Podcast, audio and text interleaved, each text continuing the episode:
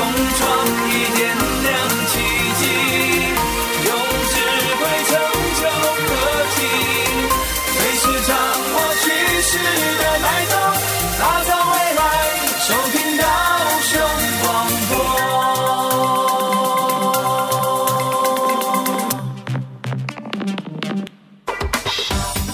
翻转未来科技新想象。发展前瞻科技新商机，探讨智慧科技新主题，以创新科技为主轴，整合产业永续发展资源，让科技产业圣火从高雄起跑。欢迎收听《南方科技城》，本节目由高雄广播电台与国立高雄科技大学产学营运处合作直播。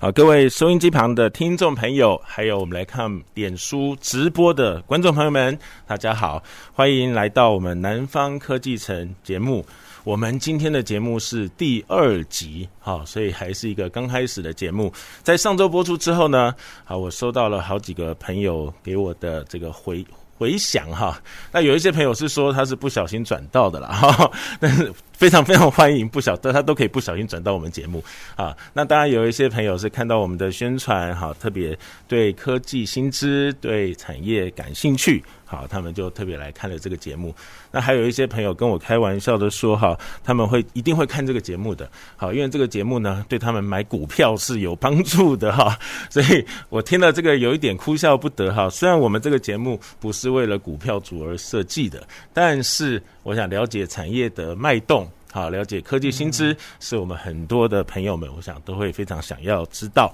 好，所以从上一集播出之后呢，很多人都说我们这节目一定要好好的经营下去啊，因为我们请到的来宾都是非常有代表性，哈，非常重量级的来宾。好，我们今天这个节目呢也一样，好，我们。呃，会来直播相关的内容啊。那我们这个节目《南方科技城》呢，好，我要再特别说一下。好，顾名思义，南方就是我们指的是台湾的南方，好，台湾的南部。好，当然高雄绝对是我们南方的重镇。好，那我们南方科技城主要也想跟大家聊一下科技，好，聊一下还有它的产业运用的发展。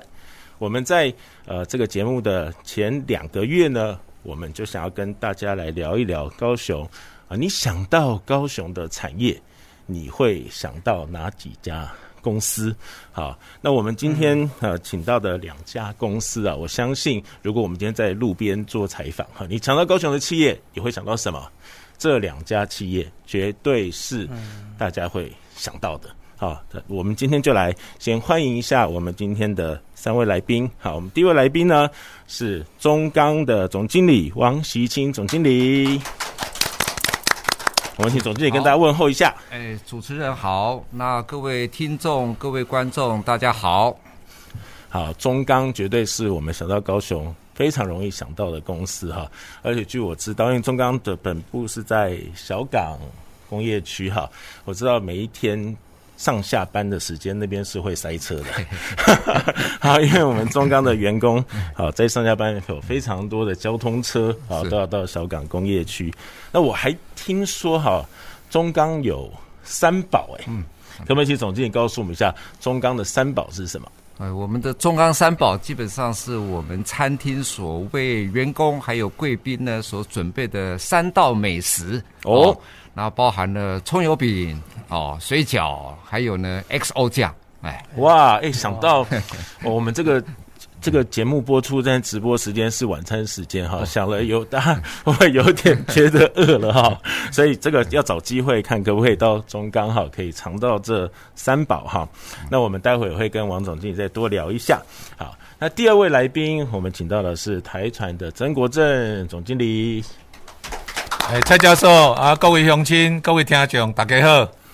啊，台船也是我们非常会容易想到的哈，因为中钢跟台船都是我们以前小时候背书要背的十大建设，好，里面的大炼钢厂跟大造船厂，哈，这个就是在台湾的产业有非常非常这个跨时代的意义哈。请问一下，台船会不会也有三宝啊？有啊，我们也有三宝啊。哦，也有三宝，是我们的三宝是。造船、造舰跟风电，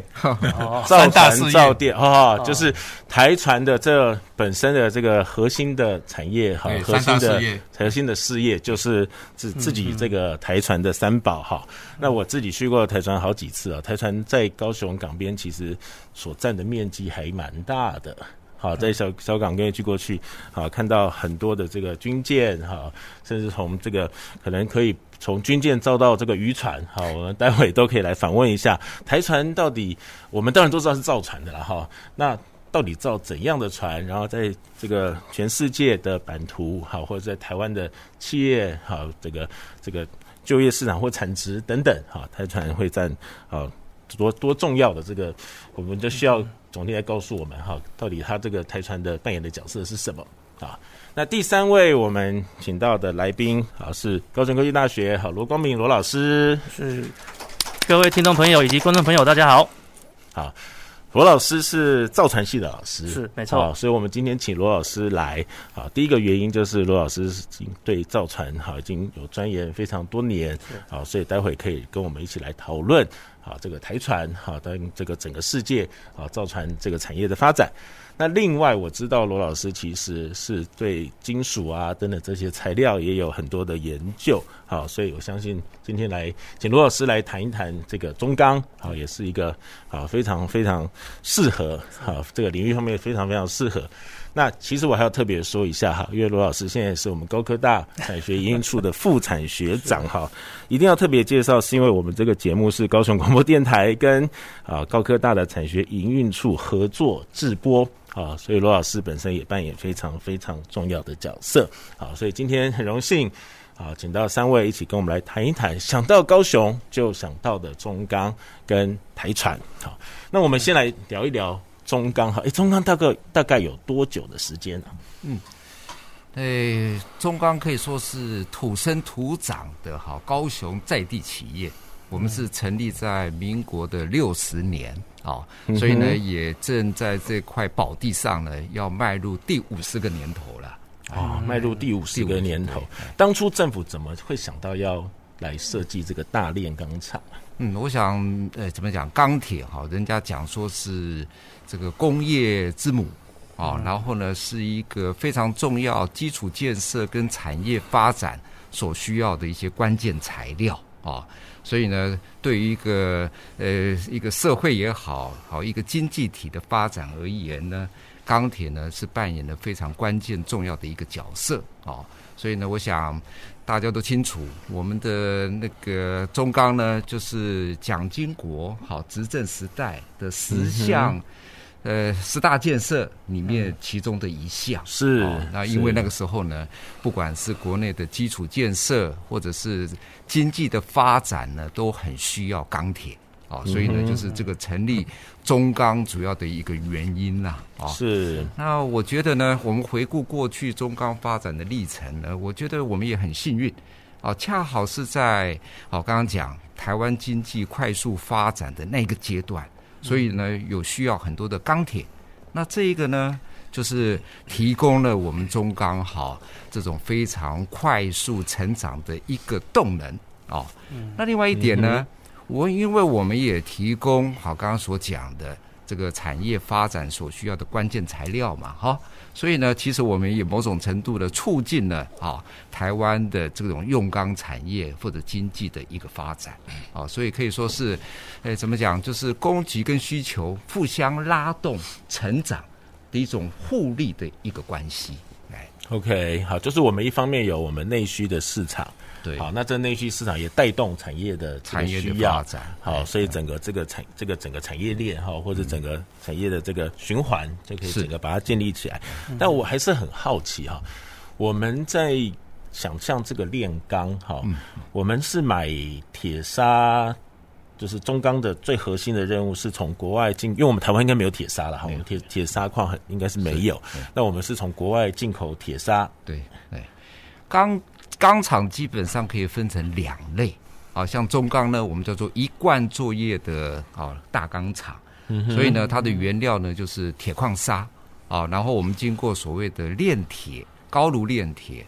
转炉炼钢，然后呢去做压钢，啊，压钢的制成呢，就产出各种不同啊这种形式或者诶用途的一些钢铁的产品啊。嗯哼。那另外一类呢，我们叫做电炉啊，电炉，像我们国内大概也有十多家的电炉厂，那它所用的原料呢，就是废钢啊，那所以它的制程是比较短，但是呢，它能够生产的一些钢铁产品的种类。哦，是比较局局限性的啊、哦。那我们中钢因为是一贯作业，所以呢，我们可以做很多的高级钢啊、哦，像比如说做汽车啦，啊、哦，做马达啦，啊、哦，然后呢，我们也供应给台船，哦，说是比如说浅建国造啊，这、哦、国建国造所用的一些高级的钢板啊、哦，这个呢是一贯作业钢厂能够做的。那民间的所谓的电炉厂，它大概只能做一些所谓钢筋啦。啊、哦，这些比较属于啊一般品级的一些产品，啊，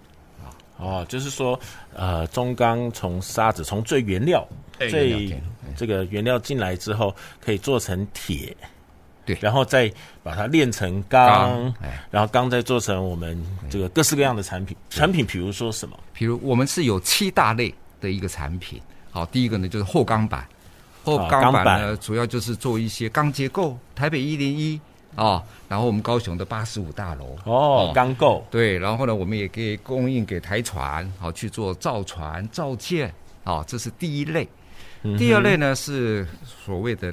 棒钢线材，哦，OK 的一些产品。那这个呢，我们主要是供应给比如说钢山啊，这个螺丝螺帽，哦，手工具，哎，这一些用途，哦、嗯，然后另外的话，我们有一些所谓的热轧、热压的，哦，钢卷。那这些主要去做一些钢管，哦，然后呢，我们有冷压，有镀面，这个去做一些汽车家电，啊，那另外的话，我们有所谓的电池钢片，电池钢片呢是一个所谓的功能性的产品，那它主要比较显著的一个用途呢，就是去做马达，啊，像比如说最近电动车很夯，啊。电动车的马达，我们中钢在这一个领域呢，算是居于世界领先的地位。哦。哦，所以像什么特斯拉哦，跟各位报告哦，Tesla 在去年以前，它的马达百分之百用的电池钢片都是中钢供应哦，中钢供应哎，那我们除了供应给 Tesla 之外，像德国哦，那个 Volkswagen 欧迪、嗯嗯、啊，它的电动车所用的哈、哦、这个马达里面的电池钢片。好，基本上也都是由中钢来供应。哦哦，哎，这个我们真的都不知道哎。好，我们想象的产品就是这个 呃各种形状的钢哈，钢板、钢管、钢这个钢条等等。是哦，原来我们中钢的这个产业不只是呃在我们内需我们所想象的以外，其实连这些高科技，其实中钢都有涉足。好，是对，都有把产品卖到国外去哈。那我们中钢目前内销跟外销的比例大概怎么样？我们是以供应国内的下游用钢产业，哈，它的需求为主，以内需优先，内需内需优先，内需优先。OK，那当然啊，呃，像我们中钢大概一千五百万吨，啊，这么样的一个量啊。那除了内需之外呢，还是有一些钢品呢，我们就把它外销出去啊。所以呢，内销的比例呢，基本上大概是六十五到七十 percent。哦，这个比例啊、哦，那大概就是三十五 percent 就是外销哦，这样子。OK，那外销的地区呢，大概四大地区哦、嗯，一个呢中国大陆，第二个呢日本，第三个呢东南亚、嗯，第四个呢我们叫做远国哦，远到哪里呢？有远到欧洲、美国、南美哦，几乎是跑遍了世界各地。哦，所以全世界各地都可以看到中钢的钢就对了。哇，我们的这个外销的版图其实非常非常的广哈。那刚刚总经理谈到，我们这个中钢钢材也有直接提供给台船，好，所以两家公司算是看起来完全不同的产产业好的类别，但是其实是一个合作的关系嘛哈。所以这样听起来，这个中钢的钢好就直接。台船来造船，好，那我想请教一下我们台船的这个曾总，好，我们中钢造的船大概都是哪几类？我们有造渔船吗？我我们最近新闻是听到很多这个军舰，好，那我们中钢大概造哪几类的船？是呃，台船跟中钢是兄弟公司啊，哈，我们两家都是同属十大建设，那成立的时间也差不多是在同一个时间。嗯哼，那台船事实上是各式各样的船，我们都造，除了渔船，哦，除了渔船，除了渔船，还有游艇。啊，一般的我们这种所谓的私人游艇啊，这种我们没有造。那其他的船基本上我们都造。啊。那比方说我们的货柜船、游轮。散装轮，散装轮就是中钢运通，中钢他们要运铁矿砂用的船。嗯、那各式各样特种的船，包括军舰，嗯。啊，水泥船啊，冷藏船啊，你可以想得到的船，基本上台船大概都能够设计，能够建造。是那因为为什么台船会当时候会成为十大建设？我想刚刚王总讲的一样。因为造船本身也是整个工业还有经济发展的最重要的一个产业。嗯哼，而当时候是政府的想法是，我们有炼钢厂炼出来的钢，要让造船厂来造船，造船会带动很多的就业跟经济的成长。嗯哼，然另一方面，当然我们台湾是一个海洋国家嘛，海洋国家对对对外最重要就是贸易，嗯哼，就是航运，所以就需要船舶。另外呢，我们台湾四面环海，我们需要有强大的国防，所以我们需要有强的海军，我们必须有自己的这种造船造舰的能力。是。我想这个都是当时候整个这个成立四大建设台中船的这个缘由啦。那也是为什么我们现在各种船都能造，对因为我们各种经济的需求，还有海防的需求。是，刚总经理讲到说渔船不造，为什么？渔船我们应该怎么讲？渔船算是比较小型呐、太简单了。诶、相对的来讲，相对它的建造比较简单，规格也比较单纯。是。那台船本身是我们讲大造船厂嘛，嗯哼，它有很大的船坞，有很大的吊车，它的目的就是要做大型商船跟比较复杂、高复杂性、高专业性的这种船舰。是是。啊，我知道像现在的这个整个造船在。全世界目前是每个国家都会有造船厂嘛？是不是每个国家都把它当成重要的产业？应该是这样讲，只要靠海或者是靠重要的河港、海港、河港的国家，基本上都会把造船当做他们一个很重要的产业。那你可以看得到，整个全世界的造船产业，从早期的欧洲，然后到后来到日本，到我们韩国，到台湾、中国，到到亚洲。就是大家只要有海有河的，他们会把造船当做一个最重要的产业。为什么？因为造船本身需要很多的原材料，需要很多的劳劳力，所以它在一个国家发展经济之初，尤其是像台湾从早期的农业转成轻工业，转成重工业的时候，政府就想到要造船。是，那造船需要大炼钢厂，啊，所以这个台船跟中钢就是这样的方的缘由之下成立，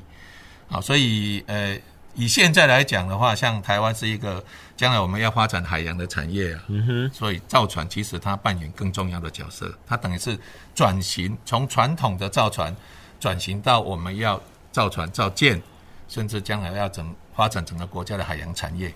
是啊，那个我因为我们也听大概都听说这个请建国造啊、国建国造等等了、啊、哈，待会也可以请曾总多聊一下。不过我还是想先问一下，刚才曾总讲到的三宝，可不可以再跟我们讲清楚一点哈？这个应该是台船最核心的产业哈，很核心的这个发展的项目哈，大概有哪几类啊？对，台船早期是建造商船为主。嗯哼，那现在目前我们配合整个国家的一个发展的政策，那我们现在有呃造舰啊，国建国造，这是第一宝。嗯，再来我们有发展离岸风电，这是我们第二宝。第三宝是我们现在的商船，慢慢慢做所谓的智慧化，智慧的商船。所以智慧商船、国建国造、离岸风电，是我们台船未来的三大事业，也是我们所谓的台船三宝。哦，是，那这个里面的国建国造跟离岸风电是配合政府的这个重要的一个政策，我们的产业的政策。啊，所以呃，政府对台船在国建国造在发展绿能、发展海洋产业这一块啊，也是给我们相当大的一个任务。嗯，要我们去执行。是，嗯，所以我觉得看起来钢铁业跟造船业在一个国家重工业的发展，其实是一个怎么讲？它是一个呃，不但它自己本身的产业会带动这个呃就业啊，带动产值。这个产业，因为它也是好多产业的上游产业，可以这么说吗？所以它其实可以真的，它的下游好多的这个行业的发展也都靠钢铁啊，也都靠造船。好，所以。看起来我们国家那时候在十大建设选择了大这个炼钢厂跟造船厂，其实真的是对国家现现在来回头来看了，哦，应该是一个非常正确的选择哈，真的让我们整个国家经由这两两个企业的这个运整个运作，让我们国家的产产能整个在提升到一个不一样的阶段。好，我觉得真的是一个。啊，这个我觉得这个从产业的发展是非常重要的一步哈。那绝对跟我们高雄的发展也是一样了哈，因为这两个的总部都在高雄。好，我相信我们这个呃，我们我我觉得我们很多听众朋友，可能你的亲戚朋友啊，哦，或是您自己本身可能就在中钢，就在台船工作。好，我们从小虽然不一定吃到三宝啦，但是我们 但是我们这个生活可能。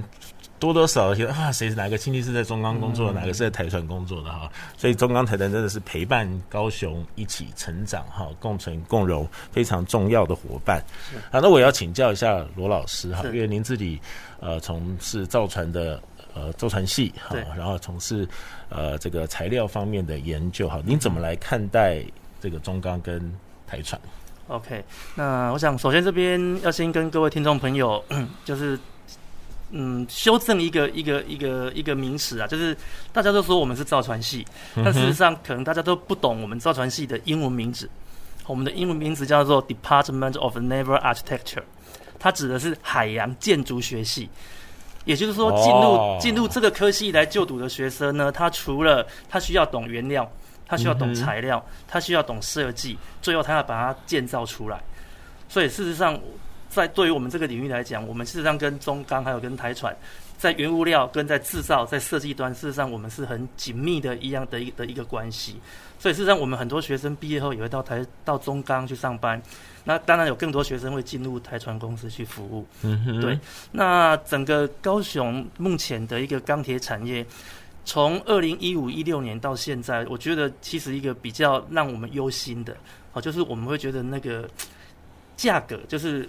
我们进来钢就是铁矿的，因为我们本身不是一个一个生产有矿砂的一个一个国家，嗯，所以我们必须要去跟国外进口这样子的一个原料进来。那这个原料的波动其实蛮大的，就二零二零年来讲，一整年的波动大概就有到一点五倍这么大的一个波动价格。那当然这样子的话，就会影响我们国内在这个产业上的一一个利润。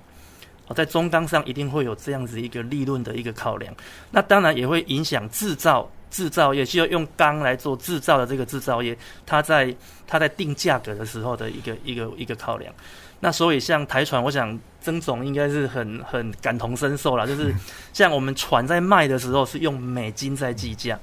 那所以呢，只要今天钢板价格一波动，或者台币一升值，哇，那整个那个那个价格台船就会亏很多。例如说，我们今天台币升值两两块钱。那如果一艘船三千万美金，那我们就要亏六千万新台币。嗯，对，所以我觉得这个我们目前这样子的一个价格波动，我觉得对这个产业是有蛮大的一个影响。是，对对。哇，罗老师谈到这个产业的挑战哈，嗯，那个其实我我觉得对于每一个公司都要面对挑战，尤其是这个民国六十年到现在，好，这个这么久的公司哈，所以这个五十年的。公司，我觉得挑战一定也蛮大的哈。会可不可以请王总来谈谈？你觉得中钢的挑战在哪里？这样子，我可能先回应一下哈，刚刚那个哈，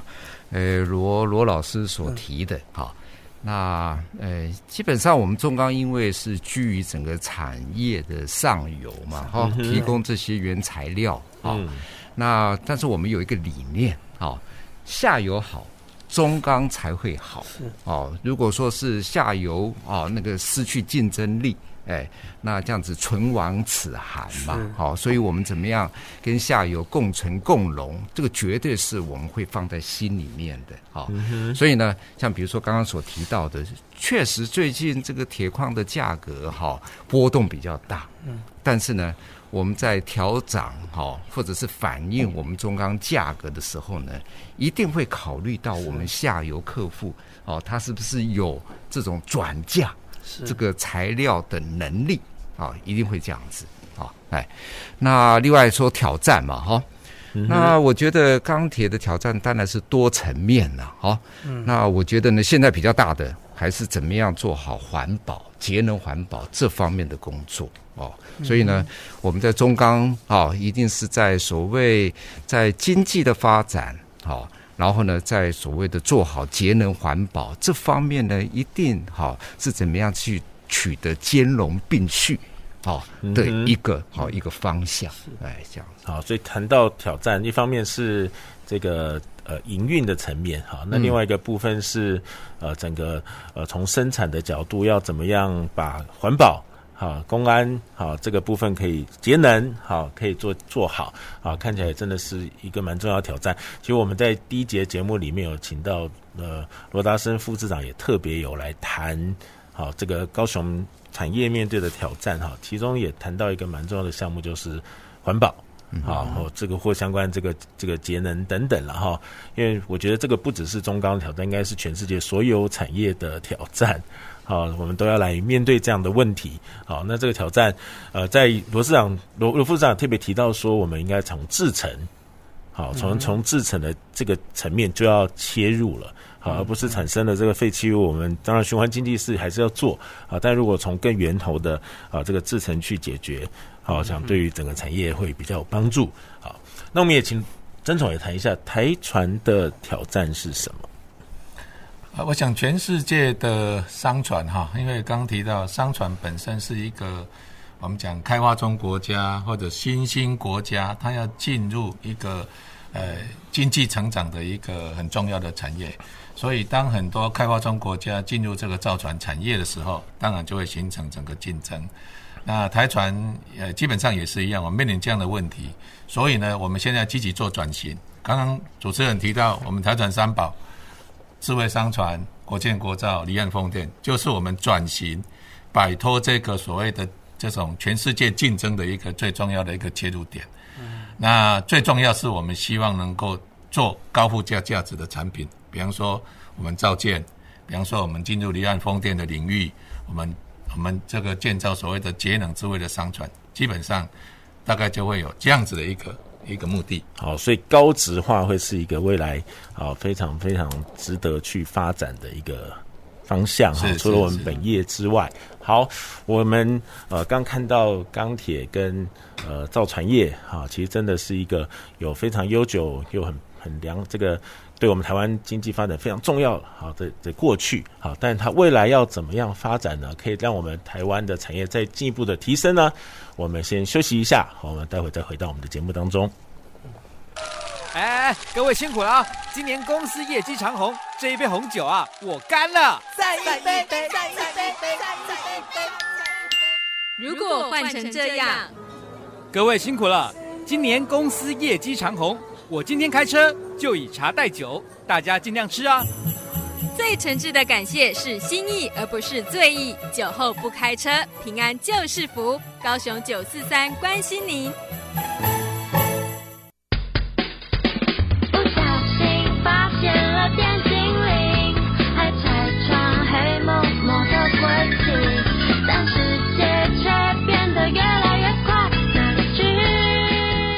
台电二零二一公共艺术季即将在一月三十于高雄中央公园盛大展开。小朋友们最喜欢的奥拉之城，这次会带来什么全新的冒险呢？欢迎大朋友小朋友一同来探索以艺术幻化而成的电精灵奇幻世界吧。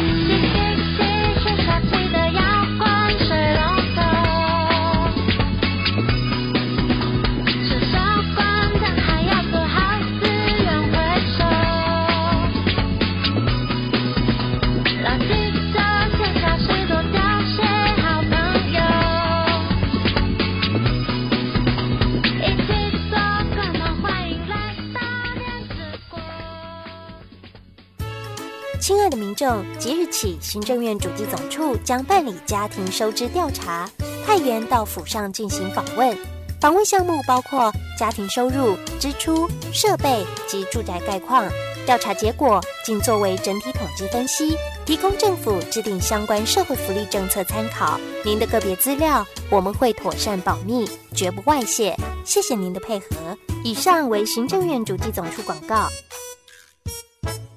大家好，我是中央流行疫情指挥中心指挥官陈时中。国内武汉肺炎疫情已经稳定控制，但国际疫情仍然严峻。提醒至国外入境的朋友们，请于机上全程佩戴口罩。入境后，请谨守台湾的入境检疫规定。如果感到身体不适，请主动告知检疫人员，并配合防疫措施。请配合居家检疫。如出现疑似症状，请联系各县市卫生局，切勿自行就医。有政府，请安心。资讯由机关署提供。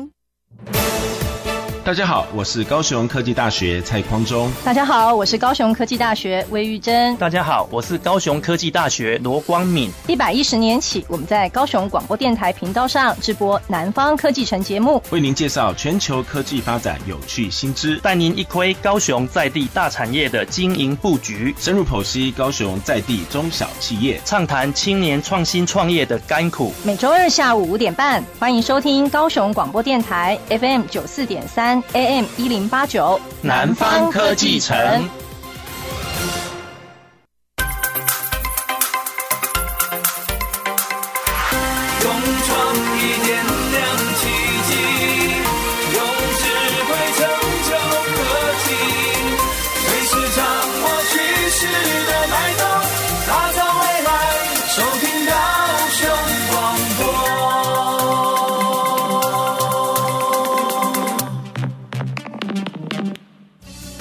前瞻的，未来的，您现在所收听的是提供您最多科技产业新知的南方科技城。好，非常欢迎好收音机前面的听众跟啊脸书啊前面的观众朋友回到我们南方科技城的节目。好，我们在这个节目当中，我们会跟大家分享科技的新知，以及跟大家聊一聊产业的脉动。好，我想尤其我们高雄哈一向都是这个重工业的。重镇，而且我们其实高雄的产业这几年也在转型，我已经不只是工业了，好，我们整个啊从商业啊或整个创新创业哈各个不同层面的啊这个产业都在高雄发展，好，所以我们借由这个节目想跟大家多聊一聊，好，我们看有没有一些科技的新知，比如说五 G，啊，比如说好这个离岸风电，我们很多还蛮热门的议题，好，我们都会邀请到啊这个。非常适合的来宾，好，对这个产业非常了解的好来宾来到我们节目当中，好来跟大家聊一聊科技新知以及产业的脉动。那我们今天是第二集的节目，哈，我们今天的主题是来谈一谈，想到高雄你会想到什么样的产业？好，那我们今天在节目的上半段呢，我们已经特别介绍了。我们今天谈的是中钢以及台船啊，非常荣幸哈，两位总经理来到我们当中，跟我们谈一谈钢铁业，还有谈一谈造船业。好，那刚才两位也分享了哈，这个中钢跟台船其实他们涵盖的面向已经不只是我们所想象的炼钢，也不只是我们所想象的造船。好，其实他们都有非常多角化的经营，我们也。分享了一下哈，现在这个产业所面对的挑战。不过今天这下半段节目呢，我还是想特别来聊问一下哈，现在一个非常重要的这个议题就是疫情对这两个产业有没有影响？好，疫情对这个两个产业有没有影响？我们请王总先我们回应一下，好不好？嗯，这个疫情对钢铁业到底是加分还是减分？那我想绝对是减分，好。那个年初刚爆发的时候呢，对钢铁的一个需求，哈，这个冲击是非常的大哦，比之前的所谓的二零零八年嘛，哈，金融风暴哦，然后人家说是比金融风暴，再加上 SARS，哦，再加上九幺幺的冲击，这三个冲击还要更大哦，所以呢，我们在年初的时候呢，全世界哈，整个的钢铁的需求。哦，大概是减少了十几个 percent，哦，十几个 percent。那所以对于所谓的人流、物流，哈，金流等等都造成很大的冲击。哎，那还好呢，那个各国呢都采取了一些有效的纾困的方案，好、嗯、经济振兴的方案。是，所以呢，到现在呢，看起来整个恢复的情况还不错，还不错。哎。那所以我们也乐观的预期呢，到了明年，好，因为大家已经好，呃，已经习惯了，好，这些疫情怎么样去应对，所以呢，我们是对于明年呢，是一个比较呃乐观、审慎乐观的一个看待，好，因为明年属牛嘛，哈。所以呢，我们蛮期待哦，今年哎，我们是蛮期待呢，是一个扭转乾坤哇的一年，说的真好哈！今年要来扭转乾坤一下了，嗯，好，那我也要请问一下，呃，台船的曾总哈，那疫情对钢呃造船业啊，到底是有什么样的影响？呃，这个影响大概分成两个部分呢哈。我想第一个部分是在航运的部分，那各位知道，在前一阵子。事实上，不管是空运、海运，其实都呃受到蛮大的冲击。也就是说，因为国际上的物流减少了，所以空运、海运当然就相对需求减少。那空运、海运减少，当然就影响到船的需求，啊，这是一个层面哈。那第二个层面，我想对台船来讲，因为我们造的船啊，需要用到全世界各国的装备物料。是啊，当全世界开始封城、开始边境管制的时候，就很多的原物料可能会卡住，出不来。嗯、那甚至很多我们国外的技师，他没有办办法到我们的船厂来做装备的安装测试，所以这个部分多少都会影响到我们整个造船的进度。哦，事实上可以讲，去年二零二零年呢，在整个造船产业，事实上受到这个疫情的影响也是蛮大的。啊，当然，随着大家对整个所谓的这个这个疫情的一个适应，包括怎么样去管理它整个船这个工厂的制造啊、运输啊，我想这方面的冲击会慢慢慢降低。也就是说，大家知道怎么样去应应这些这个供应链的问题啊。那如果疫情不再继续扩大，我相信这方面的冲冲击会慢慢降低了。那对船厂来讲的话，其实我们慢慢也在思考，就是怎么样能够把一些装备的原物料，我们尽量能够在国内来生产、来制造，啊，这样子我们就不用太依赖国际的供应链。我想这个对我们台湾来讲，我想大家很耳熟能详嘛，口罩国家队是为什么？因为我们自己一定要有自己的产业，我们能够自主。我们将来受到这种疫情啊，或者是国际情势的这种影响的程度就会降低。我想这个也是政府为什么要积极去推展这个国建国造啊，甚至离岸风电要有本土化啊。其实最重要就是第一个创造就业机会，第二个我们真的我们自己要能够自主啊，降低对其他国家的依赖啊，这个也是未来一个一个应用的策略了。是好，我们常常讲说危机就是转机哈，所以疫情是一个危机。好，那刚刚也提到，我们在这个面对危机，当然就是要寻求改变。好，可能内需市场好的这个更多的啊，我们的量能放到内需哈，或者是说我们很多角化的经营。好，我想这是蛮多企业在面对危机的时候啊，可以一个这个不一样的策略哈。所以我也想请这个。王总来谈一下哈，我知道中钢现在的企业版图哈，已经不只是钢了哈，本来中钢就有好多好多的子公司，好，想请王总谈一下中钢未来，好，除了我们现在子公司，或是还有哪一些呃，甚至是还在筹备当中的未来的新的发展方向？是，诶，针对这个问题，我想可以跟各位回顾哈，我们中钢走到今天过去的一个历程，然后呢，再看未来。那我们中钢是在民国八十四年呢，从一个国营企业哦变成民营企业，所谓的民营化啊。嗯。那民营化了以后呢，基本上可以说是对于我们的发展呢有很大的一个松绑的作用。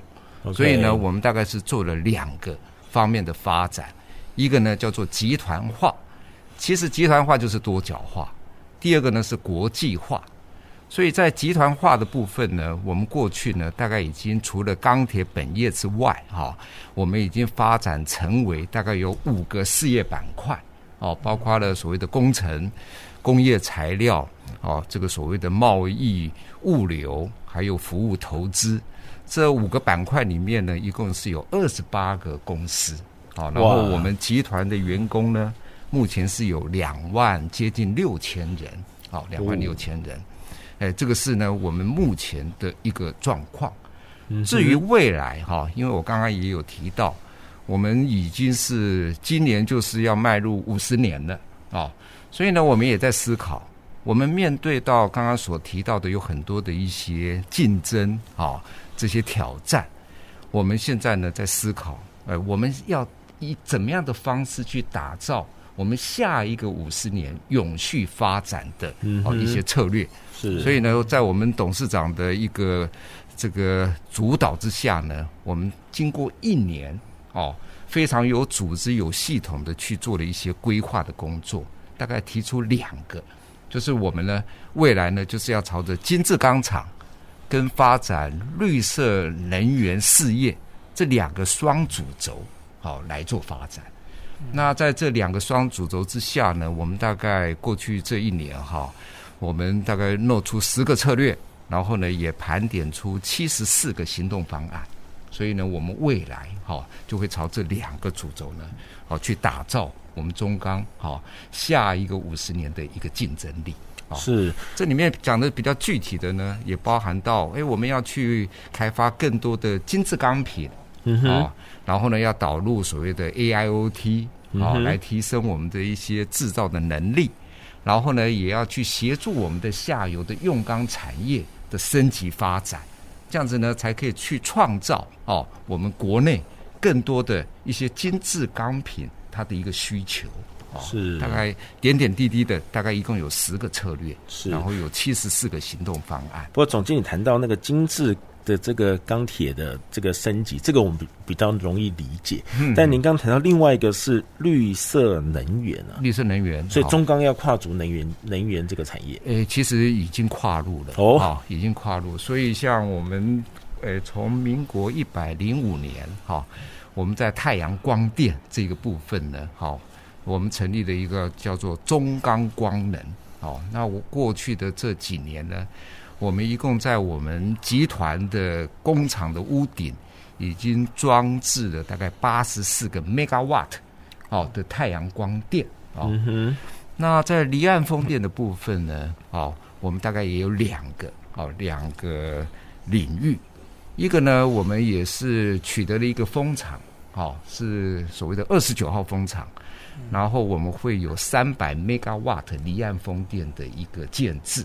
哦、啊，那另外的话，我们当初有 leading 一个叫做离岸风电零组件的呃，这个所谓的产业联盟，好、啊，有点类似国家队的味道啊。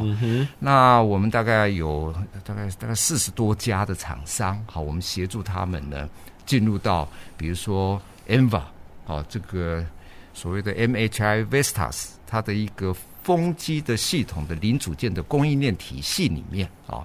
那另外，我们中钢自己也投资，哦，在新达港那个地方成立一个新达海基公司，要来做呢离岸风电的好水下基础，哎，所以呢，在所谓的绿色能源这一块呢，我们是直接去所谓的发电，哦，有这两块。那另外，其实我们中钢有很多的材料，哦，像比如说我们中碳公司，它有做很多的所谓的锂电池的负极材料。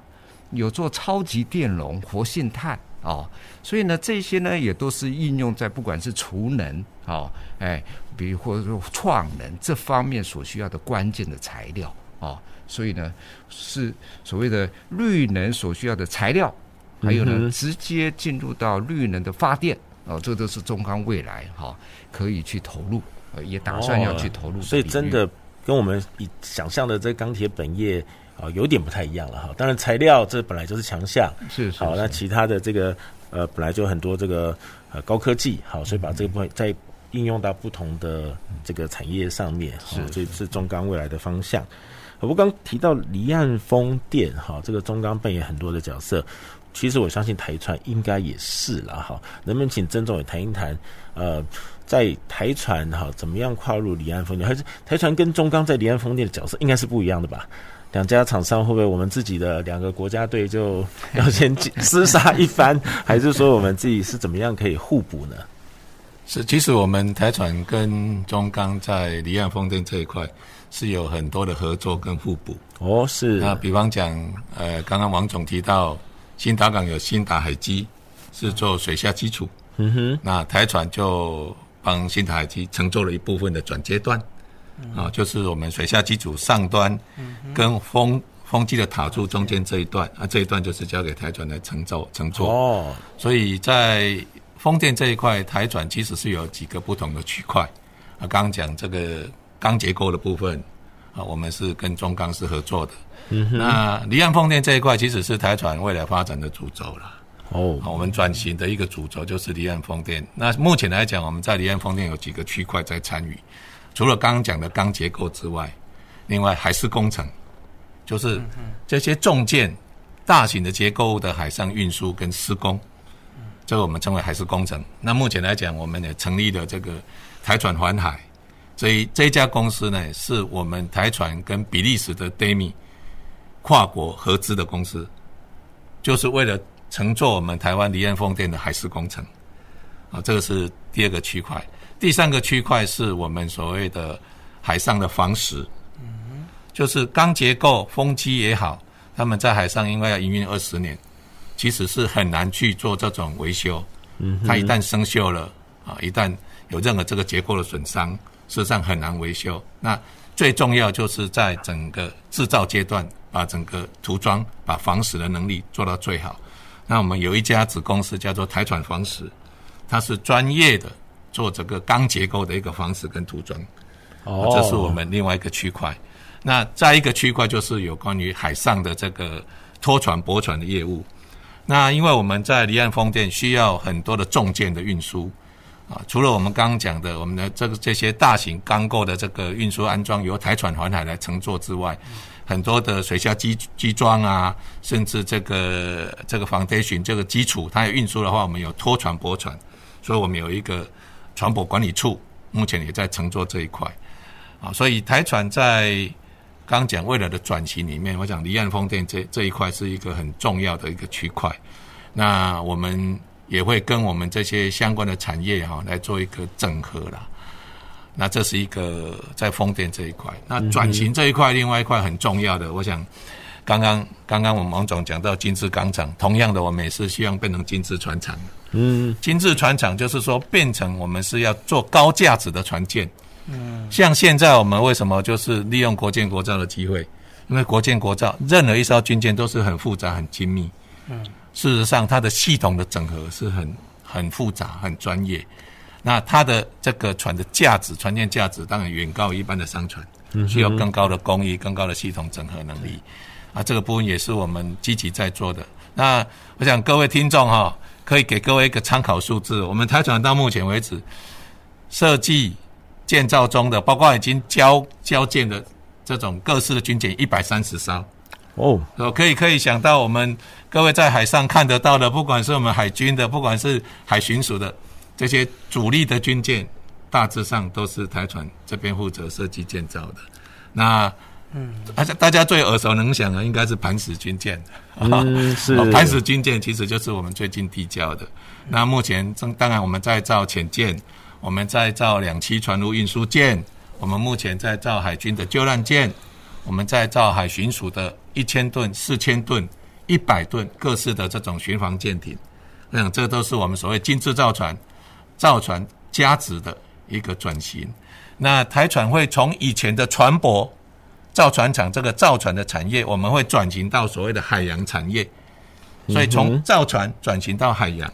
那海洋涵盖的范围就包括我们现在的离岸风电啊、国建国造啊，甚至我们所谓商船的智慧化。那甚至来讲，我们现在也跟各位听众诶讲一下，我们现在不只是造船，我们连船上的设备，嗯，船里面重要的装备，我们自己开始在自己在制造跟生产。啊，比方说我们船上的监控系统，啊，一艘船它有很多的这个仪器设备要去监视跟操控，那这监视系统、操控系统现在台船自己研发，哦，我们自己制造，就装在我们自己的国舰上，是，啊，这个也是我们未来所谓的国舰装备的一个制造跟研发，也是我们台船转型。这也是呼应到刚刚讲哦，很多重要装备，我们希望在国内可以自己生产的。是，因为我们台台湾其实有很好的金属产业啊，有很好的这个电子产业啊，嗯哼，软体、硬体各方面，我们把这方面利用船舰的平台，来我们让我们国内这些重要的装备系统可以自主研发，可以在国内来生根，可以来建立它的时机。是好，我想一个产业的发展呢，我们今天谈到钢铁，谈到造船，好，其实真的还蛮需要产官学，好三方一起来合作哈。各位这个观众跟听众可能会慢慢发现，我们在这个节目当中，我们也会邀请产官学各界，好这个呃非常了解产业的，好一些这个朋友们一起来谈一谈哈。那我们也要请这个罗老师也从您。学校的角度，从研发、从人才培育的角度，要怎么样来对接我们未来的这个钢铁跟造船业？是，OK，嗯，这部分呢，其实刚刚曾总也有提到，就是我们现在目前国家因应这个国建国造或者是离岸风电这种重大政策，那事实上这个。我常常跟我的学生讲，这个在学校我们在做教育的时候，我们要给学生一个概念，就是其实国家做的这些重大政策，最重要的是要提升国内自己生产制造设计的水准。好，一般以一个很强大的国家来看，事实上他会先发展他的军事工业，因为军事是不容许有任何的闪失的。接下来才是发展他的一般的工业，最后才是他的民生工业。那因此在这样子的一个一个发展模式下呢，